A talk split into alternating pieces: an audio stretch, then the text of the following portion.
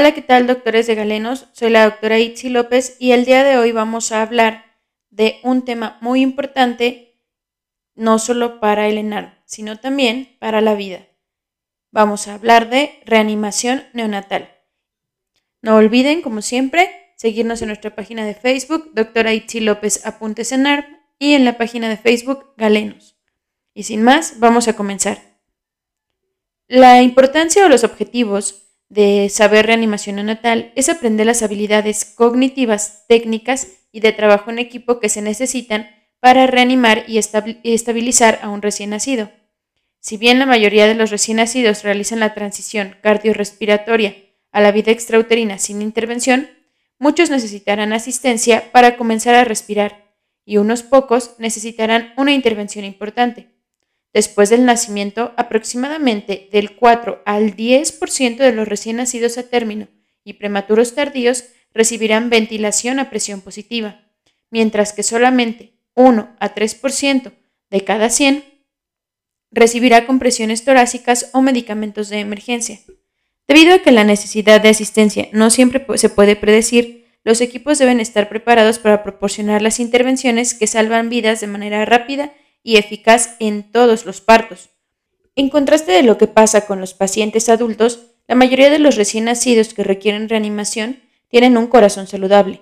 Cuando un recién nacido requiere reanimación, suele ser debido a un problema con la respiración que causa un intercambio gaseoso inadecuado. La insuficiencia respiratoria puede ocurrir antes o después del parto. Antes del parto, como recordamos, la placenta realiza la función respiratoria fetal. Si la placenta funciona normalmente, el oxígeno se transfiere de la madre al feto y elimina el CO2. Cuando la respiración placentaria falla, el feto recibe un suministro de oxígeno insuficiente para mantener las funciones celulares normales y el CO2 no se puede eliminar. A medida que las células intentan funcionar sin oxígeno, se acumula el CO2 y aumenta el nivel de ácidos en la sangre. Por lo cual, el monitoreo del feto puede mostrar una disminución en la actividad pérdida de la variabilidad de la frecuencia cardíaca y desaceleraciones en la misma. Si la insuficiencia respiratoria placentaria persiste, el feto realizará una serie de, bloqueos seguidos por apnea y bradicardia. Si el feto nace en la fase inicial de la insuficiencia respiratoria, la estimulación táctil puede ser suficiente para comenzar la respiración espontánea y la recuperación. Si el feto nace en una fase posterior de la insuficiencia respiratoria, la estimulación puede que no sea suficiente y para recuperarse el recién nacido requerirá ventilación asistida. Los recién nacidos más gravemente afectados pueden requerir compresiones torácicas y adrenalina para permitir que el músculo cardíaco comprometido restablezca la circulación. En el momento del parto, no se puede saber si el bebé se encuentra en una etapa inicial o final de la insuficiencia respiratoria. Después del parto, se produce insuficiencia respiratoria si el bebé no comienza un esfuerzo respiratorio eficaz y no, o no puede mantenerlo. En cualquiera de las dos situaciones, que no pueda comenzarlo por sí mismo o que no pueda mantenerlo, el problema principal es la falta de intercambio gaseoso. Y, esto es importante, el objetivo de la reanimación neonatal es la ventilación eficaz de los pulmones del bebé. Entonces, ¿a qué conocemos como circulación transicional? Bueno, cuando el bebé nace se producen una serie de cambios fisiológicos luego del parto, que culminan en una transición exitosa de la circulación fetal a la neonatal. Cuando el bebé respira y se aplican las pinzas al cordón umbilical, el recién nacido utiliza sus pulmones para el intercambio gaseoso. El líquido de los alvéolos se absorbe rápidamente y los pulmones se llenan de aire. Los alvéolos, eh, los vasos sanguíneos pulmonares, perdón, que están previamente contraídos, comienzan a dilatarse para que la sangre pueda llegar a los alvéolos, donde se deberá absorber el oxígeno y se deberá eliminar el CO2. Entonces, el cambio en el parto es que el bebé respire, aplicamos las pinzas al cordón umbilical, separando la placenta del bebé, y esto hace que el bebé utilice sus pulmones para el intercambio gaseoso. ¿Qué pasa después? Se absorbe el líquido en los alvéolos y el aire reemplaza al líquido en los alvéolos. El oxígeno pasa de los alvéolos hacia los vasos sanguíneos y se puede eliminar el CO2. Y por último, el aire de los alvéolos hace que los vasos sanguíneos en los pulmones se dilaten. Con esto aumenta el flujo sanguíneo pulmonar y el conducto arterioso se contrae gradualmente. El llanto inicial y las respiraciones profundas del bebé ayudan a mover el líquido de las vías aéreas. En la mayoría de las circunstancias, la distensión con aire de los pulmones proporciona suficiente oxígeno, 21%, para iniciar la relajación de los vasos sanguíneos pulmonares. A medida que aumentan los niveles de oxígeno, el conducto arterioso comienza a estrecharse. La sangre desviada previamente a través del agujero oval y del conducto arterioso ahora fluye desde el lado derecho del corazón hacia los pulmones y la derivación de, eh, de, derecha a izquierda del feto gradualmente se va resolviendo. La sangre oxigenada que vuelve de los pulmones del bebé viaja hasta el lado izquierdo del corazón y se bombea a través de la aorta hacia los tejidos de todo el cuerpo, quedando así constituida la circulación normal. Si bien los pasos iniciales de una transición normal ocurren en un lapso de pocos minutos a partir del, parto, el proceso completo puede no, no, terminar hasta después de horas o incluso varios días.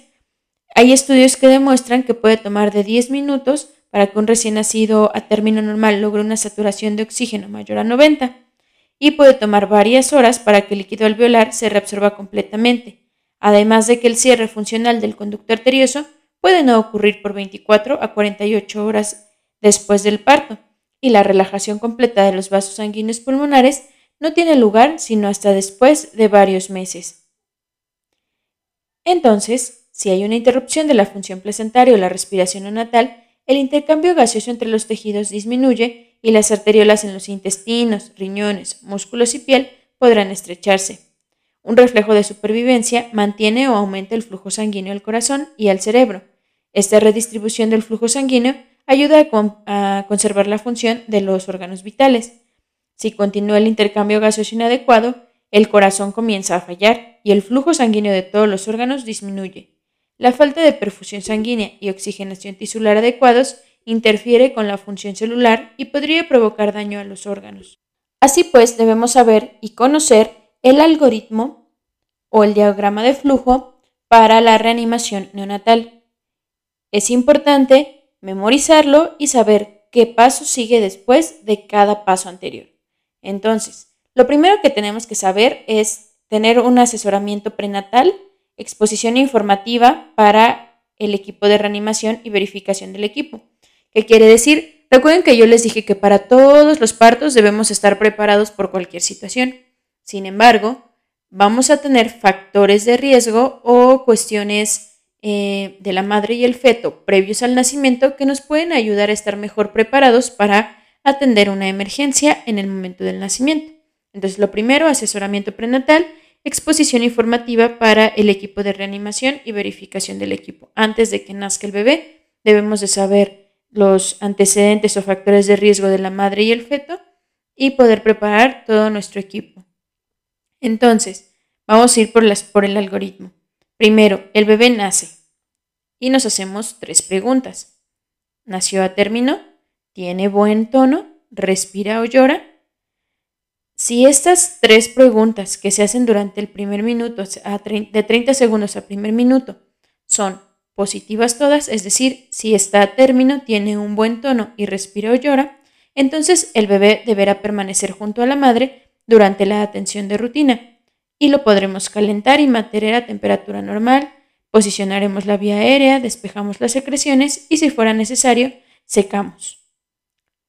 Si alguna de estas preguntas es negativa, entonces debemos calentar y mantener la temperatura normal, posicionar la vía aérea, despejar las secreciones y si fuera necesario, secar y estimular.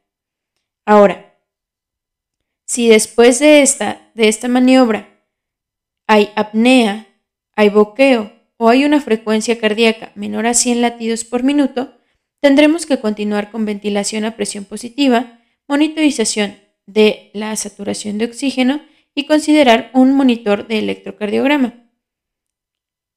Si es que hay apnea, boqueo o frecuencia menor a 100.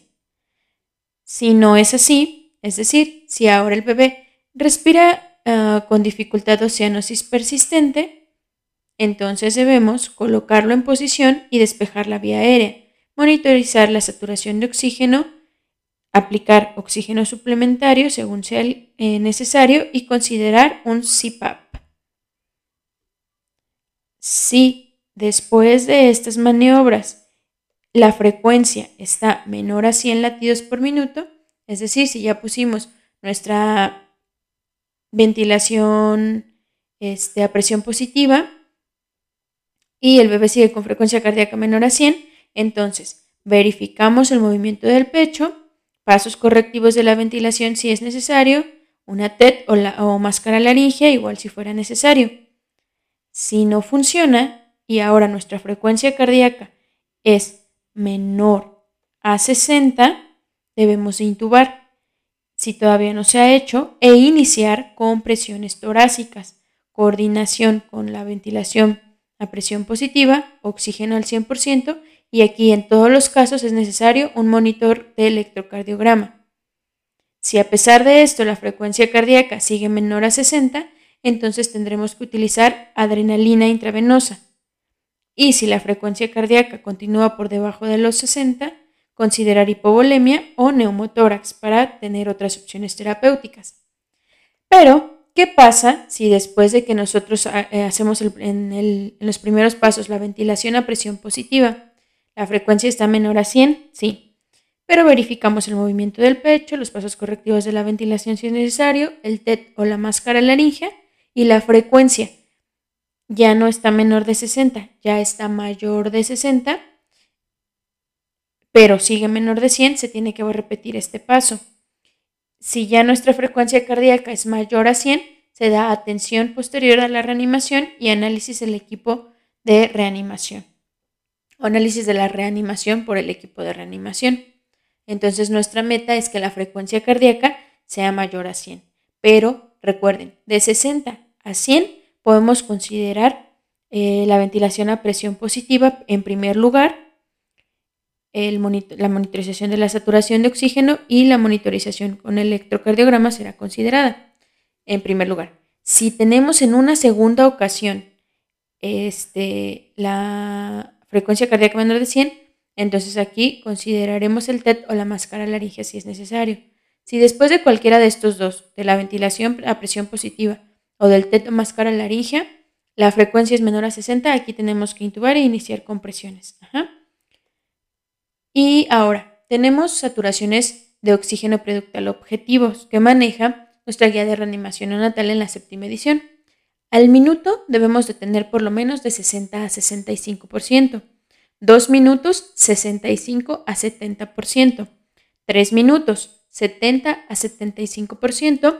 4 minutos 75 a 80%, 5 minutos 80 a 85% y después de 10 minutos de un 85 a 95%. Ahora, puntos clave eh, y que vienen en, la, en el manual de reanimación neonatal. El pinzamiento del cordón debe retrasarse por lo menos de 30 a 60 segundos para los recién nacidos más vigorosos y que no requieren reanimación.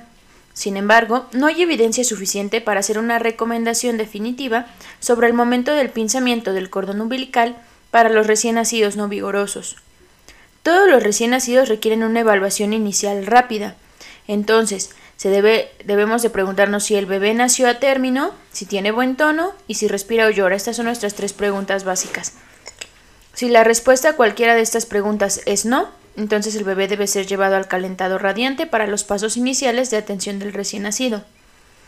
A un recién nacido térmico vigoroso se le pueden realizar los pasos iniciales de la atención del recién nacido sobre el pecho de la madre o en sus brazos.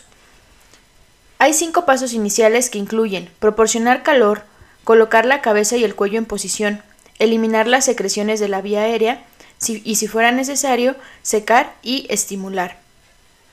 Evitar la, succión enérgica, recuerden, y profunda de la faringe posterior, ya que no va a ser necesario en todos los pacientes.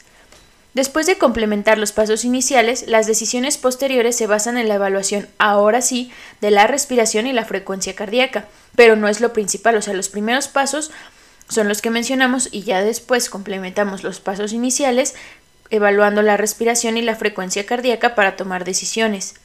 El uso continuado de la estimulación táctil en un recién nacido apneico desperdicia tiempo valioso. Si el paciente está apneico, se debe comenzar la ventilación a presión positiva.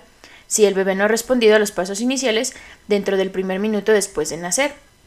Para determinar la frecuencia cardíaca se debe escuchar con un estetoscopio y contar el número de latidos en 6 segundos multiplicándolo por 10. Si la frecuencia cardíaca no se puede determinar con un estetoscopio y el bebé no se muestra vigoroso, se debe utilizar el monitor electrónico como un oxígeno de pulso, oxímetro de pulso, perdón, o un monitor cardíaco electrónico.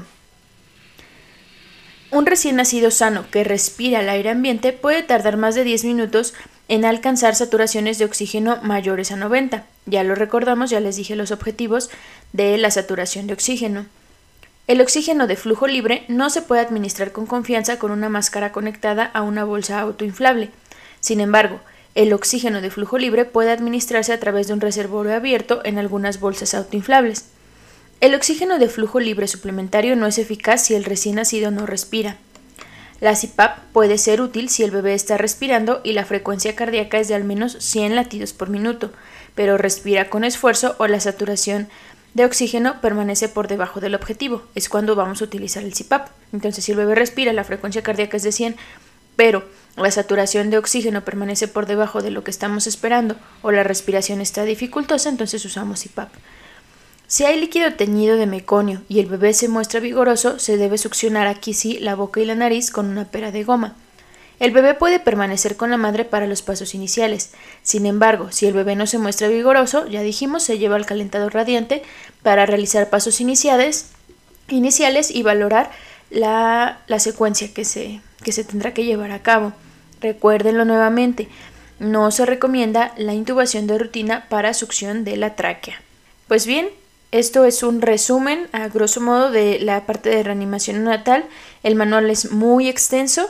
Voy a dejarles el link en la página doctora Itzi López Apuntes en por si quieren aprender más acerca de la reanimación neonatal.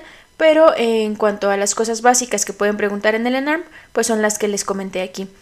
Fue un gusto estar con ustedes, gracias por escucharnos. Eh, vamos a seguir subiendo más contenido, la doctora Fernanda Romero y yo para que sigan al pendiente. Pues me despido, nos escuchamos en la próxima. Adiós.